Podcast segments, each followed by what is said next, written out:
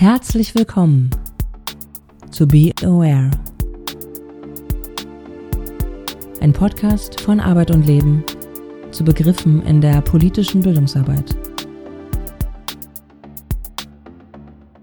In dieser Ausgabe beschäftigen wir uns mit antimuslimischem Rassismus. Antimuslimischer Rassismus ist eine Form von Rassismus, der sich gegen Musliminnen und gegen Menschen richtet, die als Musliminnen wahrgenommen werden. Für die Begriffsverwendung ist unwichtig, ob die Betroffenen tatsächlich den Islam praktizieren und wie religiös sie sind. Dieser Form des Rassismus liegt die Annahme einer grundsätzlichen und unvereinbaren Andersartigkeit von vermeintlich Musliminnen oder Musliminnen zugrunde. Die Markierung der Andersartigkeit erfolgt durch äußere Merkmale, wie zum Beispiel religiöse Kleidung, Aussehen, Namen oder Staatsangehörigkeit. Aus diesen äußeren Merkmalen werden wiederum die Herkunft sowie eine religiöse und kulturelle Zugehörigkeit abgeleitet und einem Wir, zum Beispiel den Deutschen, der deutschen Kultur, der christlich-abendländischen Kultur und so als Gegensatz gegenübergestellt. An die so erzeugten Kategorien werden weitere Fremdzuschreibungen geknüpft, zum Beispiel Sicherheitsrisiko, Rückständigkeit, Unzivilisiertheit, Integrationsunfähigkeit und so weiter. Die Fremdzuschreibungen werden auf Individuen übertragen, um ihr Verhalten zu erklären, aber auch soziale Ungleichheiten, Ausschlüsse und Dominanz zu rechtfertigen. Wie Rassismus findet also auch antimuslimischer Rassismus immer im Kontext ungleicher Machtverhältnisse statt. Warum die Bezeichnung antimuslimischer Rassismus? Was ist zum Beispiel der Unterschied zu dem Begriff Islamophobie? Das erklärt uns Mirjam Gläser, wissenschaftliche Mitarbeiterin bei ufuk.de. Geschrieben ufuq.de. UFUG ist ein Träger der politischen Bildung und Prävention zu den Themen Islam, Islamfeindlichkeit und Islamismus. Hallo. Wenn wir über antimuslimischen Rassismus sprechen, dann begegnen uns auch häufig Begriffe wie Islamfeindlichkeit oder Islamophobie. Kannst du erklären, was eigentlich der Unterschied ist? Ja, ich versuch's mal. Für mich ist der Unterschied in den Begriffen liegt in der Komplexität. Also ich verwende nicht so gern den Begriff Islamophobie, ähnlich auch wie Homophobie ich nicht so gern verwende, weil in dem Begriff Phobie diese Angst vor irgendwas steckt und das irgendwie sozusagen die Verantwortung demjenigen oder derjenigen, die das ausübt, dann da so wegfällt. Und Phobie hat sowas wie eine Krankheit oder so, deswegen kann ich nicht so viel mit dem Begriff anfangen. Islamfeindlichkeit finde ich deswegen auch nicht so geeignet, weil es irgendwie so eine Feindlichkeit gegenüber einer Religion bezeichnet. Und ich benutze deswegen lieber den Begriff des antimuslimischen Rassismus, weil in dem Begriff Rassismus mehrere Ebenen noch eine Rolle spielen. Einmal vielleicht der wichtige Unterschied kann man unter diesem Begriff antimuslimischem Rassismus auch fassen, dass Leute davon betroffen sind, die als Muslime markiert werden und auch Leute, die sich vielleicht als muslimisch irgendwie verstehen, aber vielleicht gar nicht religiös sind. Also das ist immer so eine Unterscheidung.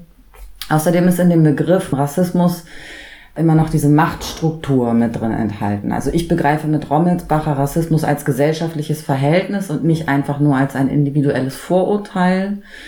Und ähm, insofern ist in dem Begriff Rassismus auch zum Beispiel neben dem individuellen Vorurteil oder dem der Aussage auch eine institutionelle Ebene oder eine strukturelle Ebene oder eben eine gesellschaftspolitische Ebene mit drin. Und das umfasst eben weder der Begriff Islamophobie noch Islamfeindlichkeit für mich. Maisha Aumer spricht von Rassismus als ähm, das muss ich noch mal kurz her, Wahrnehmungssystem, aus dem sich auch Haltungen ableiten lassen. Also wenn man sozusagen, und Mark Tekesides zum Beispiel spricht von einem rassistischen Wissen, was tradiert ist über Generationen. Und insofern ist mein Ansatz auch immer so ein bisschen zu sagen, ja, wir sind alle von Rassismus betroffen. Wir haben sozusagen in der Gesellschaft, müssen wir uns irgendwie damit auseinandersetzen, dass wir in einer rassistisch strukturierten Gesellschaft leben, in der wir uns irgendwie verhalten müssen. Nichtsdestotrotz, es gibt ja inzwischen in dieser ganzen Debatte Leute, die sagen, man kann nur noch von antimuslimischem Rassismus reden. Und da bin ich neulich noch mal so ein bisschen dafür sensibilisiert worden, dass eine Kollegin von uns, die selber seit zehn Jahren ungefähr das Tuch trägt, gesagt hat, für sie ist der Begriff Islamfeindlichkeit aber passender, weil sie erst von massiven Rassismus betroffen war, seitdem sie das Tuch trägt. Und sie schon das Gefühl hat, naja, seitdem sie sozusagen eine öffentliche zur Schautragung ihrer Religiosität hat, ist sie auch mehr von sozusagen Feindlichkeit aufgrund ihres muslimisch Seins ausgesetzt. Insofern finde ich, kann natürlich der Begriff Islamfeindlichkeit auch Sinn machen, den zu verwenden. Und manche verwenden den eben auch. Da würde ich jetzt nicht sagen, das darf man nicht mehr oder so. Aber wie gesagt, ich finde, dass der Begriff des antimuslimischen Rassismus komplexer das Ganze beschreibt. Antimuslimischer Rassismus ist für viele Menschen Realität und Alltag. Was Betroffene erleben, erzählt uns Olivia Samer, Leiterin der hessischen Beratungsstelle Response. Beratung für Betroffene rechter, rassistischer und antisemitischer Gewalt. Bei der Arbeit bei Response habt ihr es auch mit Fällen von antimuslimischem Rassismus zu tun. Kannst du Beispiele nennen aus der Beratungsarbeit? Ja, ich würde zuerst mal ähm, gerne betonen, dass wir sowohl den Gewaltbegriff als sehr weit begreifen. Also wir fassen auch ähm, Beleidigung, die als gewaltvoll erlebt wird oder die Betroffene nachhaltig irgendwie beeinträchtigen als einen gewalttätigen Angriff. Und ähm, zum Thema antimuslimischem Rassismus ist uns immer ganz wichtig zu sagen, es ist, natürlich sind es Angriffe gegen Musliminnen und Muslime, aber nicht nur. Es werden auch Menschen angegriffen, die sich selbst gar nicht zugehörig zum islamischen Glauben fühlen oder überhaupt aus äh, keine Verbindung zu, zu der Religion haben, die aber von außen, also von den Täterinnen und Tätern, als Muslime gelesen werden und auf der Grundlage angegriffen werden. Und da spielt auf jeden Fall ein äh, sich verbreitender antimuslimisch-rassistischer Diskurs auch eine Rolle, auch im Kontext von Geflüchteten, Aufnahme und so weiter. Bei uns gibt es häufig Fälle, wo Menschen berichten, dass sie entweder als Musliminnen, als Muslime angegriffen wurden. Das sind solche Fälle wie ähm, Frauen, die ein Hijab tragen, die eigentlich fast täglich oder sehr häufig Geringschätzung erleben oder auch körperliche Angriffe erleben und die dann, wenn ein Vorfall besonders gravierend ist, zu uns kommen, uns aber auch erzählen, dass es sehr viel in ihrem Alltag passiert. Wir hatten eine Person in der Beratung, die im öffentlichen Raum am Tag in einem sehr trubeligen Ort von einem Mann geschubst wurde und dann ähm, Bezug nehmend auf ihren Hijab auch äh, rassistisch beleidigt wurde. Und die dann in der Folge zwar Unterstützung bekommen hat von Leuten, die da drumherum standen, aber wiederum auch ganz viel ja, Bagatellisierung dessen, was sie erlebt hat. Die Polizei hat so ein bisschen, war sehr äh, zurückhaltend, eine Anzeige aufzunehmen. Die Person blieb in der Nähe und hat immer wieder rassistische Dinge geäußert gegenüber dieser Person. Das wurde nicht so richtig ernst genommen und das hat sie so stark beschäftigt und auch wirklich Folgen gehabt wie Schlaflosigkeit, starke Ängste im öffentlichen Raum und so, dass sie dann zu uns kam und mit uns gemeinsam ja, überlegt hat, was sie jetzt tun kann. Wir haben aber auch Fälle, wo Personen angegriffen werden, weil sie eben als Muslime gelesen werden, aber selbst gar keine Muslime sind. Ein Fall, wo eine Person, die aus einem muslimischen Land nach Deutschland beruflich kam, von einer Person aus dem nahen Umfeld aufgrund irgendeines Streits quasi verleumdet wurde als Islamist und bei den Behörden, beim Vermieter und so weiter ihn auch als solchen äh, verleumdet hat oder betitelt hat und diese Person in der Folge richtig existenzielle Schwierigkeiten gekriegt hat, weil alle darauf angesprungen sind. Also die Wohnung wurde gestürmt von der Polizei.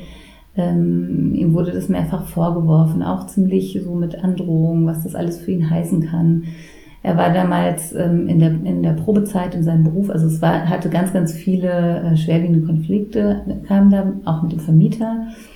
Und ähm, genau, und da war, wurde auch klar, wie, wie stark so dieses Bild äh, wirkt, auch bei Behörden und so weiter, und wie schnell sie darauf anspringen und so eine absurde, so ein absurder Vorwurf dann tatsächlich zu so großem äh, Schaden führen kann. Viele ähm, Beratungsnehmende berichten uns davon, dass die Folgen eines Angriffs ähm, vor allen Dingen deswegen so schwer sind, weil sie wenig Solidarisierung nach einem Angriff erleben, wenige Menschen, die ihnen Glauben schenken und ähm, ihnen zuhören, sondern viele versuchen das irgendwie auf eine Art zu bagatellisieren. Also mm, das kann ja nicht einfach so gekommen sein oder meinst du nicht, du hast irgendwie da was provoziert oder irgendwie sowas. Und das belastet viele stark, weil sie das Gefühl haben, wenn sowas wieder passiert, dann bin ich irgendwie schutzlos, dann hilft mir irgendwie keiner. Und deswegen ist es äh, bei uns in der Beratung ein ganz wichtiger Teil, nämlich den Personen zuzuhören, Raum zu geben, ihre Wahrnehmung zu schildern, gemeinsam einzuordnen in, in die Themen, die da wichtig sind, auch im rassismuskritischen Diskurs und ja, parteilich quasi an ihrer Seite zu stehen. Und das wünschen sich viele Betroffene auch von anderen im Umfeld, also dass man sich solidarisch zeigt, dass man Unterstützung anbietet, dass man ihnen zuhört vor allen Dingen und nicht alles hinterfragt oder ähm, ja, versucht irgendwie ähm, zu verharmlosen oder so. Also das, das ist, glaube ich, ganz, das erzählen uns viele in der Beratung, dass ihnen das sehr hilft, dass sie hier Platz haben, ihr Erleben wirklich ähm, äh, darzustellen und dann von uns auch dann parteilich und ähm, an ihrer Seite unterstützend wahrgenommen zu werden. Wir haben mit Sabanur Chima gesprochen, der pädagogischen Leiterin der Bildungsstätte Anne Frank in Frankfurt. Wir sprachen mit ihr darüber, wie antimuslimischer Rassismus in der Bildungsarbeit thematisiert werden kann. Bei uns in der Bildungsstätte arbeiten wir in der Jugend- und Erwachsenenbildung zu diesem Thema antimuslimischer Rassismus oder zu diesem Phänomen, besser gesagt. Und äh, zwar seit, ähm, ja, jetzt schon seit mehreren Jahren. Also seitdem das Thema Islam oder Islamfeindlichkeit in gesellschaftlichen Diskursen viel, viel, viel äh, mehr Raum hatte, Aufmerksamkeit bekommen hatte, haben wir uns damals gedacht, ja, dieses Thema muss natürlich auch irgendwie äh, für den Kontext Schule, pädagogischer Raum und so weiter, also auch in Jugendhäusern etc aufgegriffen werden. Wir müssten irgendwie mit Multiplikatorinnen und Multiplikatoren dazu arbeiten und äh, auch mit Lehrkräften. Also wie kann umgegangen werden mit diesem Thema? Äh, wir hatten dazu ein, anfangs ein Projekt entwickelt, ähm, eher zu dem Thema Reli ähm, Umgang mit religiöser Vielfalt im pädagogischen Raum, weil wir gedacht haben, na ja, es geht ja ganz viel um ähm, das Thema Islam, es geht um eine Religion und viel weniger um Rassismus direkt. Während man in der Forschung von antimuslimischem Rassismus schon gesprochen hat, war aber die Rede vielmehr immer von, äh, es geht um Islamfeindlichkeit oder Islamkritik etc. Das ist jetzt einige Jahre her, ich denke, das war so 2012 oder so, als wir damit angefangen haben, 12, 13. Und über diesen Umweg, sage ich jetzt mal, haben wir dann gemeinsam mit dem Rat der Religion hier in Frankfurt im Haus am Dom so ein Projekt entwickelt, das nannte sich dann kaum zu glauben Religion im Gespräch. Aber interessanterweise, die Anfragen, die reingekommen sind, die hatten alle mit dem Thema Islam zu tun und unsere muslimischen Jugendliche. Wir müssen irgendwie was zu diesem Thema machen. Es geht immer mehr um muslimisches Leben, um es geht um das Kopftuch etc., auch Gewalttaten im Kontext vom Islam.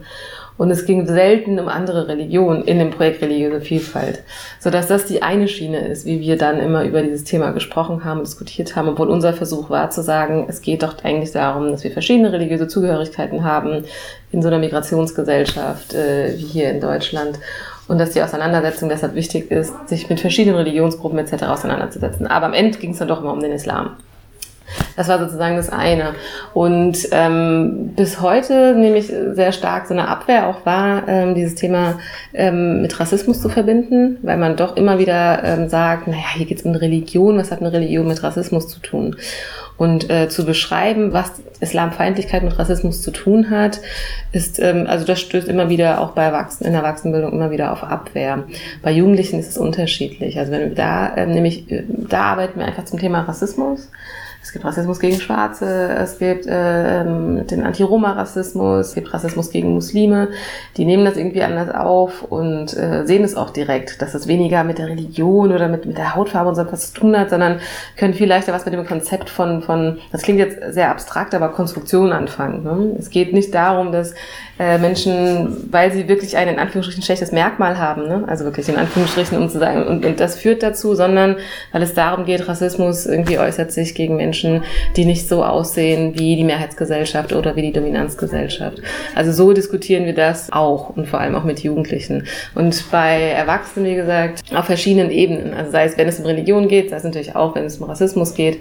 Und da taucht es dann ähm, immer wieder auf, ähm, mit, wie gesagt, mit dieser Abwehr ähm, was hat Religion eigentlich mit Rassismus zu tun.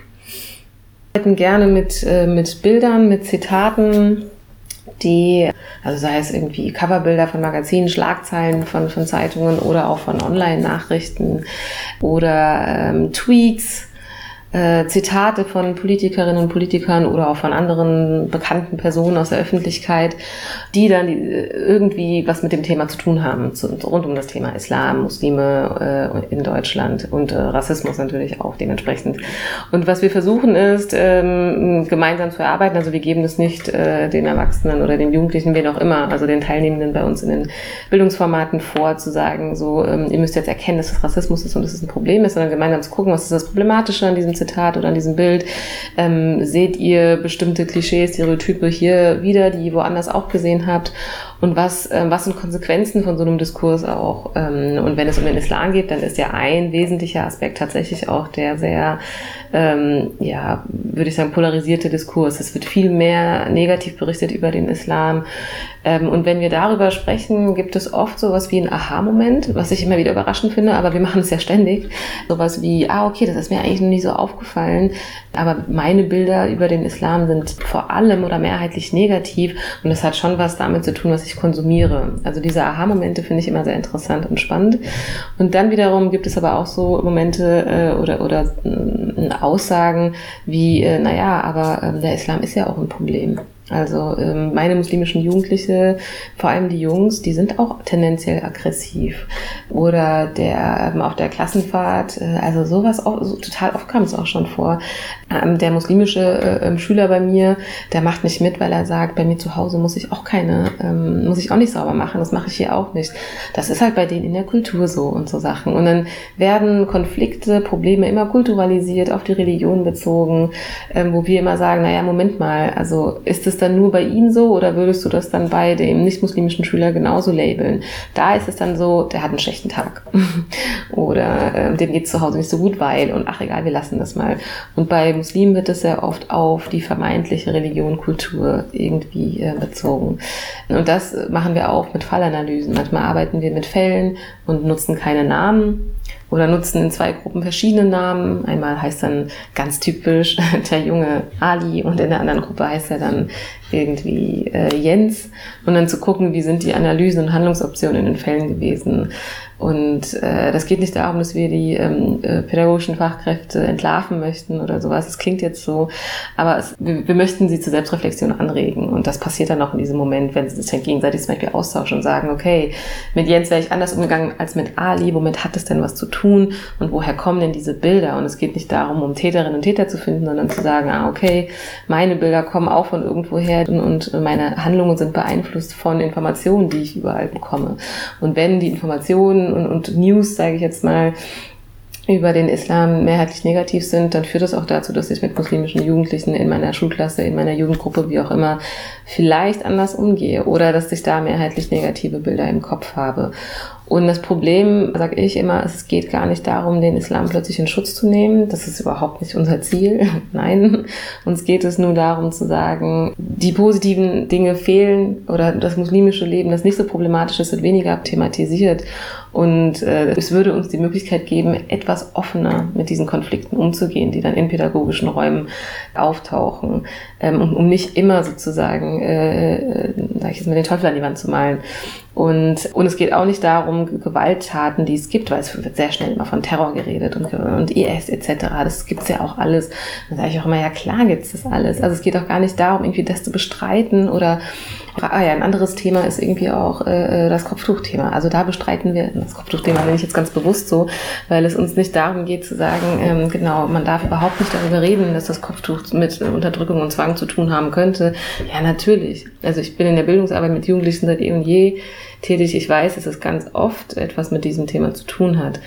Aber uns geht es darum, auch andere Realitäten oder andere Motivationen in Betracht ziehen zu können und es nicht per se als ein Symbol der Unterdrückung oder das hat im weitesten Sinne was mit dem politischen Islam zu tun etc., dass das nicht immer so sozusagen äh, bewertet wird. Es folgt ein Beitrag der Spoken Word Artists Sana und Siham. Aufgezeichnet beim Tag gegen antimuslimischem Rassismus 2019 in Frankfurt. Muslime in Deutschland, Muslime und Deutschland, Muslime Deutschland?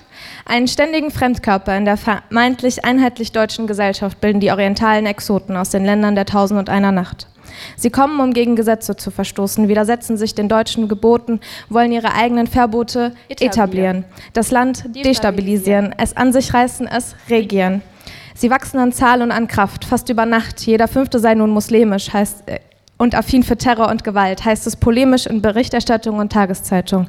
Doch nicht in der Realität, wo die wirkliche Zahl vier von 80 Millionen beträgt. Sie, nein, wir bilden eine Minderheit. Ich bin stets am Rande der Gesellschaft, alle Augen auf mir, doch keiner, der ein Ohr für mich hat. Wo befinde ich mich? Wieso verordnest du mich? Sprichst über mich? Denkst über mich? Machst mich fremd in einem Land, das weder dir noch mir gehört. Und ich, ich gebe dir, was du willst. Ich, ich, ich darf dir nicht in die Augen schauen. Ich muss meinem Mann Gehorsam leisten. Freiheit ist mir ein Fremdwort. Ich heirate nicht jetzt, nein, sofort. Meine vielen Kinder werden nicht getauft, sie werden ihrer Freiheit beraubt. Alles, was ich will, ist bedeckte Haut. Keine Klassenfahrt, kein Schwimmbad. Möglichst früh kommen sie in Gefangenschaft. Bin ich Muslim, bin ich Ausländer, denn der Islam gehört ja nicht zu Europa. Demokratie verstehe ich nicht. Den Islam verbreiten, das will ich. Gewalt als Mittel, das ist klar, denn ich bin ein Barbar. Nur der Westen kann mich noch retten mit seinen Waffen und seinen Ketten. Oder doch nur Debatten und Diskussionen und alles wissenschaftlich fundiert? Doch sagt's mir, wie oft ihr es wollt, ich werd's nicht kapieren.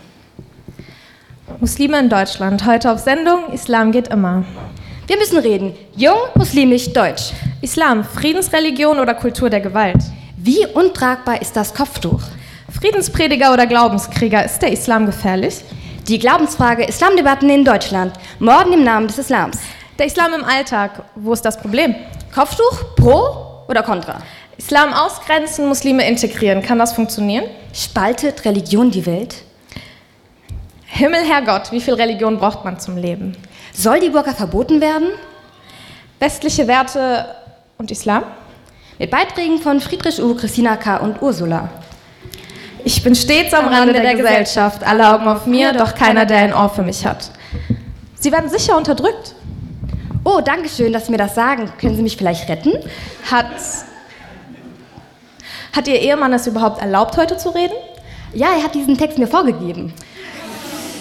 Jetzt mal ehrlich, ist Ihnen nicht heiß? In der Hölle ist es heißer. Finden Sie eigentlich gut, was Iris da macht? Ja, die letzte Aktion war ein bisschen miese, aber Sie wissen ja, wie es mit der Familie ist. Schön, dass Sie sich bei uns bewerben wollen. Uns fehlen noch keine Geputzfrauen. Da hätte ich ja gar nicht studieren sollen, wenn Sie nicht auf den Bachelor schauen. Jetzt mal unter uns. Ohne Kopftuch sehen Sie doch eh besser aus. Ich glaube, bei Ihnen macht das keinen Unterschied. Sie werden sicher gezwungen. Ja, zu diesem Gespräch. Manchmal, Manchmal erscheint es uns, als gäbe es mehr Islamexperten als Muslime. Stopp, stopp, stopp! Euer Islam, dieser Islam, der Islam. Die Muslime, diese Muslime, ihr Muslime, ihr habt wieder etwas getan. Verbote, Probleme sollen tun. Integriert euch. Ihr seid zu viele, ihr seid zu blöd, ihr seid nicht wir, ihr seid nicht gut. Mein Kopf platzt. Ich habe keinen Platz zum Denken, zum Atmen, zum Leben. Ihr habt mir nicht zu sagen, wer ich zu sein habe. Ich brauche nicht euren Segen. So zu sein, wie ich bin, für euch ein ständiges Problem, doch für mich macht es Sinn. Dabei gibt es weder ein klares Ihr noch Wir, denn die Grenzen verlaufen mir im Kopf. Das Problem fasst es am Schopf. Es ist nicht der Islam hier, sondern der Rassismus im System. Ich bin stets am Rande der Gesellschaft, alle Augen auf mir, doch keiner, der ein Ohr für mich hat. Die sind unterdrückt und vermummt. Ich bin frei in dem, was ich tue.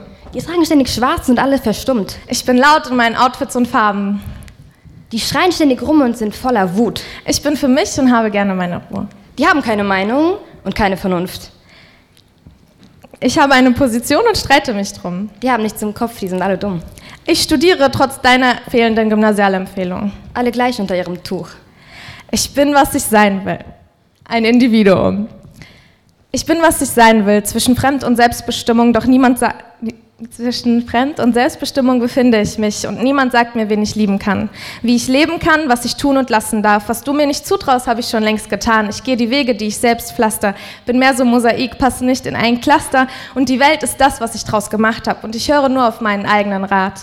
Es hat mir keiner zu sagen, ob ich ein Kopftuch trage und wie ich mich zu benehmen habe und vor allem hat mir keiner zu sagen, an was ich glauben kann und an was nicht. Nur so viel für dich? Ich glaube an mich. Ich bin stets am Rande der Gesellschaft, alle Augen auf mir, doch keiner, der ein Ohr für mich hat. Ich bin stets am Rande der Gesellschaft, aber nicht aus freien Stücken. sondern Ich- weil Außenwände weil- gegen, mich drücken. So müssen wir heute unsere Stimme erheben, sie gleichen einem Erdbeben. Die Außenwände, sie fallen um. Nun wird klar, wir bleiben nicht stumm.